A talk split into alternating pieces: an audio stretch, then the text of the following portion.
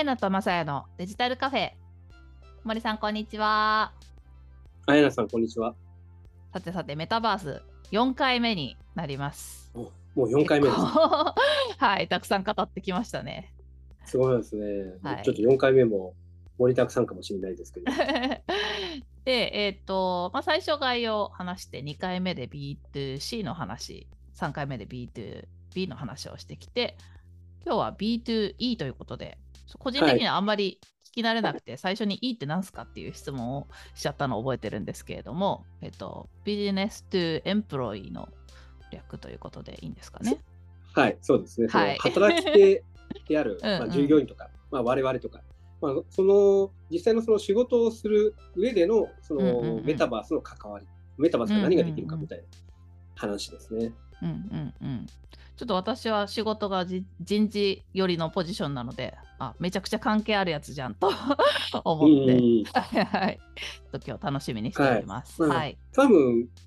実際にもういろいろと関係があると思いますし、まあ、そういうそのなんかサービスも結構出てきているので、うんうんうん普通になんか使っていても不思議じゃないみたいな感じですよね。そうですね。なんかトレーニングとかもこう AR、VR とかが導入され始めたりとかして、そういはいう例になってくるのかなと思いますが、はい。そうですね。あのまあ B2E って言った場合、まあ、基本的には2つの方向性がある。一つは今、はい。えーおっしゃっていただいた、まあ、スキルトレーニングを、えーうんメタバースの環境とかを使ってやっていく。くということが一つと、あともう一つは、はバーチャルオフィスをメタバースで実現していくうんいうようなところうんうんうんですね。なるほど、なるほど。バーチャルオフィスも結構ね、あのコロナ禍でリモートワークが進んだ会社さんなんかは取り入れてるところもあるので、うん身近な人も多いかもしれないですね。そうですね。あのーまあ、バーチャルオフィスは、例えばそのオンライン会議があるじゃない。はい Zoom Zoomとか、 Teams とかあるじゃんはい。という話の中で、なんでそのメタバース上でわざわざバーチャルオフィスを作るの？みたいなお話があったりするんですけれど、うんうんあのまあ、オンライントレーニングもバーチャルオフィスもそうなんですけど、メタバースだからこそできることがやっぱあって、まあそれが、あのーなんていうかね、実際にその従業員への、えートレーニングの効果もそうですし、働いている時の満足度というのもこう高めていくというところもあるのかな。なるほど、なるほど。うんメタバースまで行くとなんかまだ想像が追いついてない部分がありそうなので、と具体的に聞いていければと思いますが、トレーニングだとどんなのがあるんですか？そうですね、あのトレーニングは結構、まあ、業業界にもよるところがあるんですけれど、うん例えばあの建設業界さんは、だいぶちょっとメタバースの、はいえー、とトレーニングに今取り入れ始めてたりはいしてはいはい。いる。あの例えば、なんですかね、えー建物の建設とか施工とかの現場で、うんうんうん。実際にその工事が、あるいは施工がちゃんと計画通りに進んでいるかどうかっていうところを、現場をこう見ながら確認していくみたいな研修のプログラムが提供されてたりするんですけど、はい。それってあのいろんなパターンがあるのを実際に経験していくっていうのはやっぱすごい難しいし、うん。あの研修環境でそれを用意するのもすごい難しい。でも、それがそのメタバース上であれば、いろんなパターンが用意できるので、例えば、こあのすごい大型の、例えばショッピングモールの建設現場でのあのプロジェクトマネジメントのトレーニングみたいな話もあれば、あるいはその例えば住宅建物のその施工の管理みたいな話もあれば、でまあ、そういういろんなパターンで実際にそのこれこれはちゃんと進んでいる、あここがあのなんですかね、計画通りになってないとか、設計通りになってないとかみたいなことをこう研修をそこでやってトレーニングするみたいな。なるほどね。今までだったらもう現場に行って、もうコツコツコツコツ経験値を積み上げていくしかなかったものがメタバース空間で経験できちゃうという感じですかね。そうなんですよ。例えばあの、三井住友海上さんがはいやられている、まあ、こちらちょっと VR になるんですけど、まあ、自然災災害の損害調査研修があって、でそれは、まあ、台風とか、まあ、地震とか、そういうその災害によってですね、えー家屋が損害をこう受けたとしたときに、うんその損害をこう調査する。そういう技能を、まあ、その VR 空間上でえー学ぶことができる。でこれもなんかいうんろんな壊れた方をした、いろんなその損害を受けた建物がまあ用意できるので、まあ、デジタルなんで用意できるので、で、まあ、いろんなパターンでの研修するわけなんですけど、まあ、その時に例えば、あのーこの VR やメタバースでのメリットみたいなところでいくと、複数参加できた場合、あのー例えば先輩の方、シニアな方が、いや、こういう損害の場合はここも調べないとダメだとか、ここがひび入ってたら、裏に回ってここも見なきゃダメなんだよみたいな知識の継承もできるんですよね。うーんうん、でも実際にそれを現場でリアルなその損害調査で身につけていくのって非常に難しいわけですよ。そうですよね。うん、だからそういうパターンをいろいろこう勉強できるみたいな形で、例えばそういう事例もある。と。はい、とそのまあ、そういうまさにその VR とかメタバースならではの研修みたいなことっていうのは今後もいろいろあると思うんですけど、あのウォルマートさんがあの VR を活用してたっていうところの事例でいくと、例えばですね、年に一度のブラックフライデはいはいーの研修っていうのがあるんですよね。うんうん。でブラックフライデーってああのの、うんアメリカでめっちゃ大きいスーパーみたいなイメージでいればいいですか？あウォルマートはそうですね。はいはいははいい。まああのみんなが行くめっちゃでかいスーパー。うんうんうん。あれですけど、ブラックフライデーってその、まあ、1年に1回のはい。なんですか、ね、クリスマス商戦うんうんうん。で、あの開店と同時に大量に人が並んでて、開店と同時にお客さんがダーってダッシュしてくる、うん目当てのものをこう買うみたいなやつですよね。でみんながもう全速力でこうダッシュしてくるのを、。うん。そう店員としてどうオペレーションするかってなんですけど、うんうんうんこれ年に一度しかないんで、うん。経験がその積めないわけですよ。はいはいはいはい。例えば今年入った人は経験してないわけですよね。うん。でも、あ の VR 空間上では、あるメタバース空間上では、その人が、お客さんが大大量にダッシュしてくるのをうん。体験できるので、何度も。そこで、まあ、そのオペレーション、そのトラブル回避の方法とか、はいはいはい。こういう時にはお客さんをこういうふうに誘導するとか、そういうことがこう学ぶ。いや、すごいですね。だから今までだったら、まあ、話に聞くとか、文章で見るとか、まあ、できて動画を見るとかだったのが、メタバースっていうのはもうなんか、本当に、その現場にいるような感覚で体験できると思っていいんですよね。そうですね。うんあの今までのその、ななんていうんですかね、先輩にこう教えられるとか、ドキュメントを読むとか、まあ、あと動画を見るっていうのはもしかしたらあるかもしれないですけど、はい。それをこうやっぱ超えるうんうんうん。臨場感みたいなね。臨場感、経験がこう積めると。うんうんでこれってとてもやっぱじ重要なことで、まあ、それでそのスキルとかを身につけていくことっていうのが、特に今求められていると。はい例えばあの、ちょっと前のデータとかをこう見てても、サーベイとかを見てても、うん。まああのこまあ、COVID-19 っていうんですか、そのコロナによって、うん。あのリモートワークっていうところがまあすごい進みましてね、はい。でまあ、非対面っていうところがすごい進んだ。うんうん。で、例えばそれによって、えー、と対人のその接客上のコミュニケーションとか、対人でのコミュニケーションをえーしなくてよくなったので、ストレスが減ったみたいな話っていうのも、まあ、あるといえばああるんですけれど、それ以上にストレスが増えたっていう方の方がすごい多い。ねそうですよね。うんでまあ、特に実はリモートワーカーの方々も、まあ、すごいあのストレスが増えたって方が多い。うん例えばあのあるまあサーベイだと25%のリモートワーカーがもうストレスがすごい増えてる。うんリモートワークによって。で、なんでストレスが増えてるかみたいなことをこうやると、もちろんはい人間との接触が、あのリアルな接触が少ないことで、まあ、実感がすごい弱くなってるっていう話もそうですね。なんか特に一人暮らしの方とかは、本当閉ざされた空間で、オンライン上でしか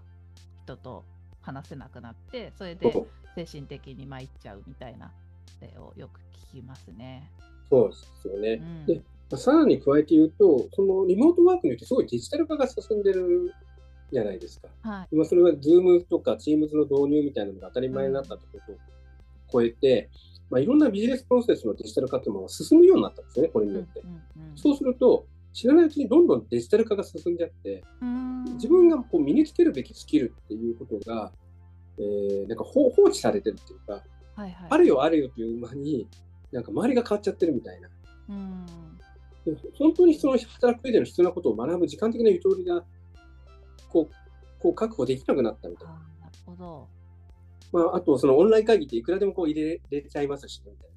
あーいや、本当ね、移動時間が休憩時間だったんだって思わされるっていうね。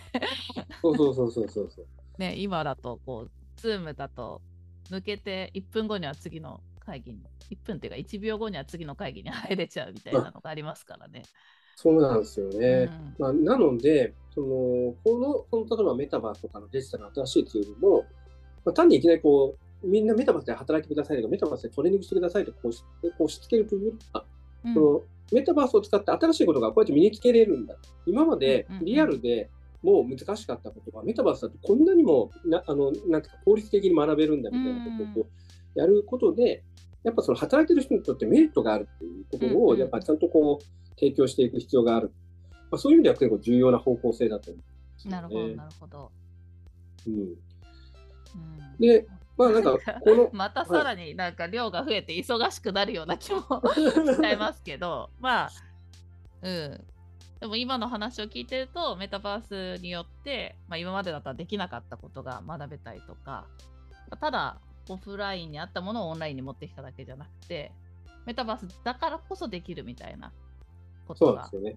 増えてきてるって感そうじですよね。そうそう。やっぱりか可能性をこうやっぱ広げてうんいくってういう方向性が重要だなとんなるほ。ど。まあ、それでですね、はいあのまあ、バーチャルオフィスっていうのがもう一つ、はいはいそのユースケースとしてあるっていう話をうんちょっとしたんですけど、まあ、バーチャルオフィスもですね、まあ、単にそのオフィスがバーチャル化したっていう、デジタル化したっていう話じゃなくて、その実際のその今まであったリアルな職場と、うん。まあ、例えばその Zoom, Zoom とか Teams のオンライン会議のいいところを取りながらも、うん。両方ともなんかコラボレーションできるような、うなんかいろんなものをこう合わせ持ったような空間としてのバーチャルオフィスっていうのが結構重要なコンセプトとして、うえんーあるという感じはですね。例えばあの、ギャザーっていう、いはい。えーメタバースプラットフォーム、バーチャルオフィスのプラットフォームがまあすごい人気なんですね。もうあの US では何百億っていうバリエーションがついて、はいはいはい。はい、あのぜひちょっと YouTube でギャザーの紹介ビデオとかあるんで見ていただくとわかるんですけど、あのもうインターフェースがドラクエなんです。あわかりました。見たことあります。はいなんかこんな風にやってますみたいな紹介とかで見たことあります。すごい可愛いですよね。ドそうなんですよ。ラクエの世界に飛び込んだみたいな感じですよね。う。んまあ、あのドラクエなのかあの、なんかね、ファミコン世代の人はマザー2なのかみたいなうん。感じがちょっとあるんですけど、あれをやってみると、はい。その分かるのは、例えばそのリアルなオフィスですと、例えば会議をしなくても、ああの人は出社してるんだとか、ああの人はあそこで立ち話してるよとかいう、なんか周りの雰囲気から受け取る情報っていうのがすごいあるんですよね。うんで例えばそれで、他の人が何をやってるのかっていうのをそれとなくこう感じながら、一体感を持ってその会社の中でこう働いていけるみたいなところがある。で、うんこのギャザーは、これがまさにちょっと表現されているんですよ。で、そのまあキャラクターの人とキャラクターの人がこう出会うと、あのビデオ会議の画面がこうその上にウィンドウで開いて、うんまあなんか普通にオンライン会議みたいなことになるんですけど、ただその画面の方の端の方では例えば他の人がこう話してるとこ見たら、うん。あの人出社してるんだって、あのバーチャルオフィスです、ね。出社してるんだとか、あの二人が喋ってるとかも見えるし、そうそうあそうそう。と近づいたら声が聞こえるとかそういう設定もありますよね。そうですね。でであと、なんかうん。大会議室にみんなが集まったら、あのそのままなんていうんですかね。あの部の会議ができるとか、うんうんうん。あるいはまあそのまま懇親会もできるとか、なんかそんなこともうんうんできると。で、それでですね、はいはいそのひ人が、えっと、それとなくこういる、その距離感とか存在感みたいなうん。ところもこう表現されているというところでちょっと人気があるというところもあるのかな。で、うんまあ、それはあの海外のプラットフォームなんですけど、日本では、えっと、オビス、うんそうんあオビスはね使ったことありますね。はいはい。あのー似たようこれまたな感じで、すよね。うん。まあ、似たような感じですよね。これもリモートワークはい。とまあリアルな職場をこうハイブリッドに実現するみたいなプラットフォームなんですけど、これあのすごい面白いのは、オフィスの場合だと、そのオンラインで入ってる人だけじゃなくて、リアルなオフィスに出社している人もバーチャル空間上に現れるんですよね。へえ。ははいいはいはい。で、例えばすれ違ったりしたときに、こう話しかけたりする。リモートの人がこう話しかけたりすると、その人がうん実際にリアルに出あの出社してる人だったら、その人のスマホがそこで鳴って、そのまま実際にそのえ、すごい。話すみたいなことができる。あ、じゃあそのバーチャル空間が本当のオフィスと同じような作りになってるってことですか？そうですね。あのそういうふうにできる。うんへえ、面白い。これだとあの、例えばリアルな会議室でみんなが集まっているところの中で、例えば、なんていうかな、ホワイトボードの、あのーいろんなそのスケッチとか、みんなで議論したところをこうメモっていくみたいなところも、そのオンライン上でもそれが、えっと、見ることができるみたいな、うんうんあのまあ、オプションって言いますか、っていうのも、オフィスはやっていて、で、本当にそのハイブリッド、リアルな空間とバーチャルな空間をそうやってつないで、誰もがなんかシームレスに距離感、存在感をこう共有しながら働けるみたいなことをやってたんです。まあ、こういう UI、UX がこう、ねうん、うん。増えていくと、うん。まあ、単にその、なんですかね、リアルとは違うメタバースっていうことを超えて、もっとその、働きやすい働き方をこう我々は自由にリアルでもうん。オンラインでも、あるいはそれを時々スイッチしたり、ハイブリッドでもなんか追求できるんだっていうようなことができると。そうしてくると、まあ、だ誰にとっても、あのーなんか働きやすい、気持ちよく働きやすいうんあの環境っていうのができるし、またこれなんかあの、多様性を持つことができる。いろんな人の働き方を共有することができる。そうですね、うんなんかね今会社によってこうリモートワーク OK だったり出社強制だったりなんかありますね。うん、いろいろ あると思うんですけれども、なんかこういうのをうまく使ってね、自分が働きやすい方を選択できる、でも支障は出ないみたいな状態がうまく作れるといいですよね。そうですね。うん。そこでその働きやすいっていうその環境っていうところでいくと、ちょっとメタバースから話は外れるんですけど、その Web3 の話になりますけど、あのうん DAO、うんうん。その Decentralized Autonomous、えーオーガニゼーション、はい。あのまあ、自律分散組織のあの DAO というそのなんですかね枠組みって言いますか、うん。あのフレームワークは今非常に今注目されてますよね。まあ、ユーサリアムベースで、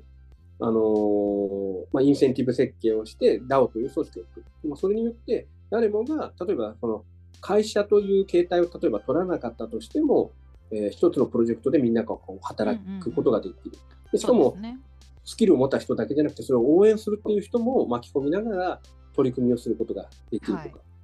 それでスの1個前の回で、このデジタルカフェでもおはい話ししたやつですね。はい。はい、あのね、メタバースの B2E の方向性っていうのもそうですし、まあ、その Web3 が、例えば、いろいろなその人のプロジェクトをこう応援していく方向に行くっていうところもそうなんですけど、まあ、本当にその多様な人が、えーみんなで協力し合って、好きな形でこう働けるというか、やりたいことを目指せるみたいな。さまざまなその、まあ、基盤とか枠組みみたいなものっていうのも今後こう増えていくんじゃないかな。まあ、そういう意味で言うと、そのメタバースや Web3 のさまざまなテクノロジーっていうところも、あのーもっと僕たちの可能性をこう広げていく方向にこう進化していくといいのかなと思ったりしてます。なるほど、なるほど。はい。DAO もですね、ちょっといろいろ最後に言っておくと、うんなんか教育向けの DAO とか。出てきてますね。例えばあの、オディッセイっていう DAO があるんですけど、はい。あの Web3 の勉強をする目的のうん DAO で、もう何千人以上っていう方が参加して知見を共有し合って勉強されてたりしてますね。はいはいはい。で N- NFT とか DeFi とかを勉強できたりうんうん。まあするんですけど。か。まあ、DAO の話を以前したときに、その、なんかまあコミュニティの新しい形みたいな話をしてたと思いますけど、私もこう、同じ目的を持って学びたい人たちが集まるコミュニティみたいなのやってますけど、それをまあ DAO として動かすみたいなこところが増えてきてるっていう感じですかね。そうですね。うーん。いやー、この先もいろいろ進化が楽しみですね。いやー、楽しみですね。最後 DAO につながりましたけど、まあ、4回にわたってメタバース話してきましたが、ねまだまだねいろんな事例あると思いますけれどもなんかざっくりとはカバーできた感じですかねはい。はいまあ、そうですね、これがいい感じでなんか、うん。皆さんがその Web3 とかメタバースを今後いろいろ探求していく上でのなんか、コンパスというか地図みたいな感じになって。いくといいかなと思います。嬉しいですね。そうなってくるから。はい。では、4回にわたり、えーお話ししてきましたが、メタバース界ここまでとしたいなと思います。はい森さん、ありがとうございました。ありがとうございました。